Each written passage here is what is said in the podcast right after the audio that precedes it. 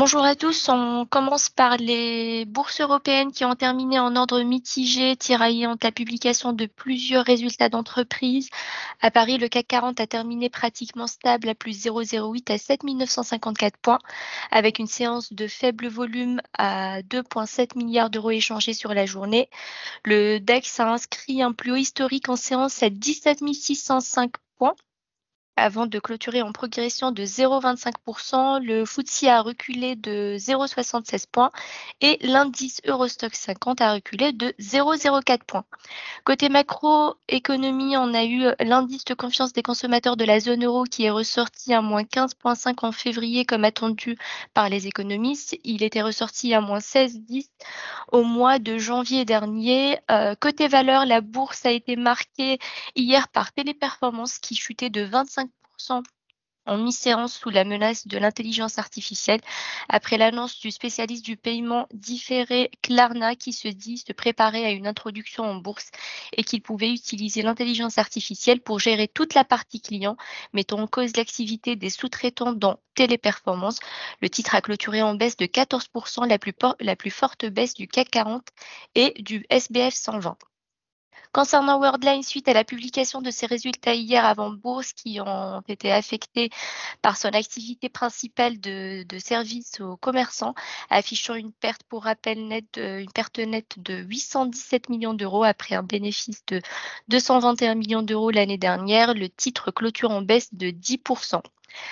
Euh, la bonne publication des résultats hier avant Bourse Interparfum a bien été saluée par le marché.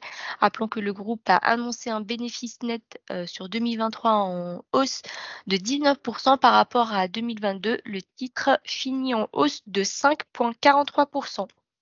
Et enfin, on a Airbus euh, qui a marqué la plus forte hausse du CAC 40 à la clôture à plus 3,86% suite suite à plusieurs contrats décrochés lors du salon Eli Expo organisé du 27 au 29 février en Californie. Il y a eu notamment la signature d'un accord de collaboration avec la compagnie aéronautique LCI visant à développer conjointement des écosystèmes pour la mobilité aérienne avancée. Côté US, la bourse de New York a terminé en baisse et reste en attente avec un regard attentif de l'indicateur PCE aujourd'hui, euh, qui est susceptible d'influencer fortement la décision de la Fed concernant le calendrier des taux. L'indice de Jones a cédé 0,06%, le S&P 500 a reculé de 0,17% et le Nasdaq de son côté de 0,55%. Côté macroéconomie, le PIB a augmenté de 3,2% en rythme annualisé, contre 3,3% en première estimation, alors que les analystes prévoyaient en moyenne 3,3%. Côté valeur, on a eu euh, Salesforce qui a publié hier après clôture ses résultats du quatrième trimestre. Les revenus du groupe affichent euh, une croissance de 11% à 9,29 milliards de dollars et dépassant les prévisions des analystes établies à 9,22 euh, milliards de dollars. Cependant, le titre perd plus de 4% dans les échanges post-clôture en réaction à la présentation d'un chiffre d'affaires pour l'exercice 2025 inférieur aux attentes. La société prévoit un chiffre d'affaires compris entre 37,7 et 38 milliards de dollars contre 38,62 milliards de dollars estimés par les analystes.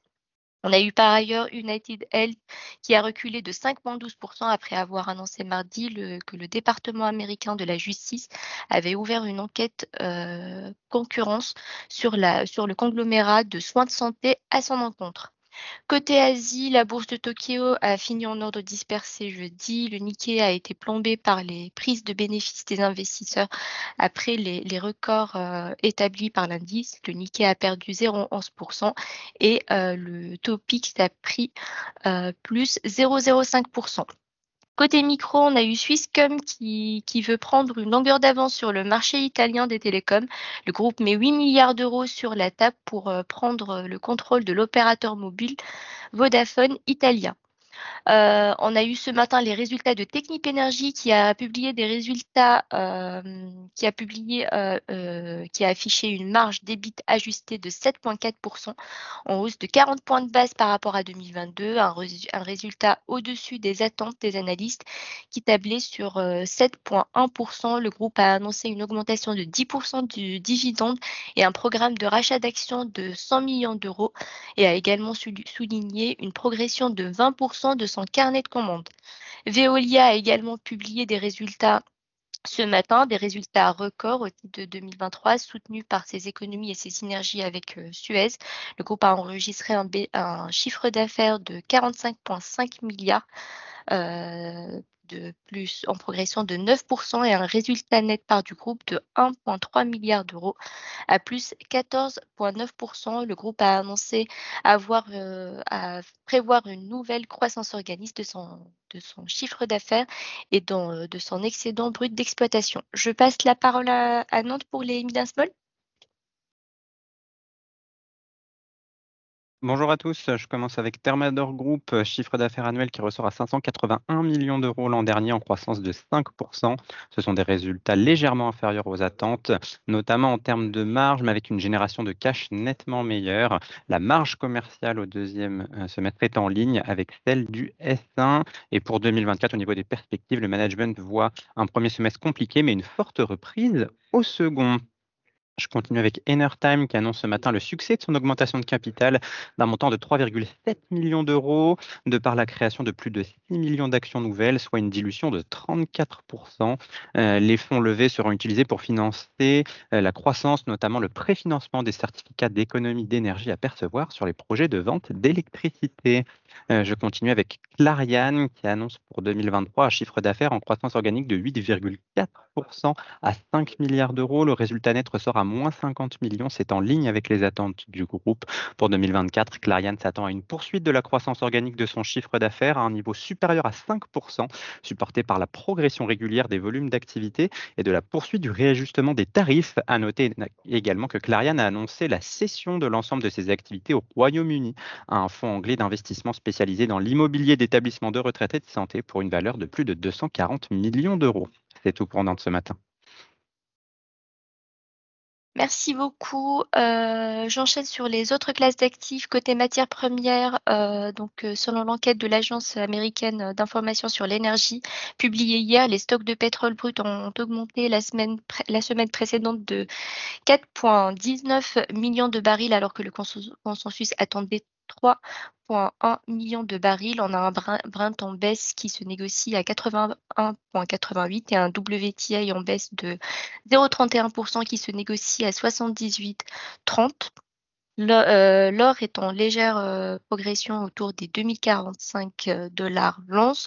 Du côté des changes, on a un euro-dollar qui reste stable à 1,0833 et euh, côté taux, on a un 10 ans US à 4,27 et un 10 ans allemand en légère baisse autour des 2,45. Concernant les changements de recommandation broker, on a Renault, euh, donc euh, Stifel a augmenté euh, le prix à, 56. On a Bouygues, donc Berkeley, Berkeley a augmenté l'objectif de cours à, 44. Et enfin, Accor, Berenberg a augmenté la target à 45. Concernant l'agenda macroéconomique du jour, la séance d'aujourd'hui sera animée par plusieurs statistiques. En Europe, en France, on aura ce matin, euh, là, tout de suite, l'indice des prix à la consommation du mois de février ainsi que le PIB du quatrième trimestre et annuel. En Allemagne, on aura à 9h55 les chiffres sur le chômage, donc le taux de chômage et le nombre de demandeurs d'emploi, et à 14h l'IPC mensuel et annuel. Côté US, on aura donc euh, l'indice des prix PCE fortement attendu, ainsi que les inscriptions aux allocations chômage à 14h30. Je passe la parole à Lionel pour euh, l'analyse technique. Oui, bonjour. Euh, sur, le, les indices sur le CAC, pas de changement en préouverture. On, se situe à peu près sur le même niveau que les jours précédents. Pas de commentaires particuliers. On suit juste le moyenne mobile 10 jours haussière, qui est notre premier support. Euh, sur le 10 ans allemand, on note que récemment, on est revenu chercher le niveau des 2,50% environ, qui correspond à la zone de décrochage de fin novembre. Il y avait un gap baissier au passage et la cassure d'une traîne dossier précédent. Donc c'est une zone de résistance sur le papier. Donc tant qu'on est en dessous des 2,50%, on peut euh, prévoir une reprise de temps baissière sur les taux longs. Bonne séance.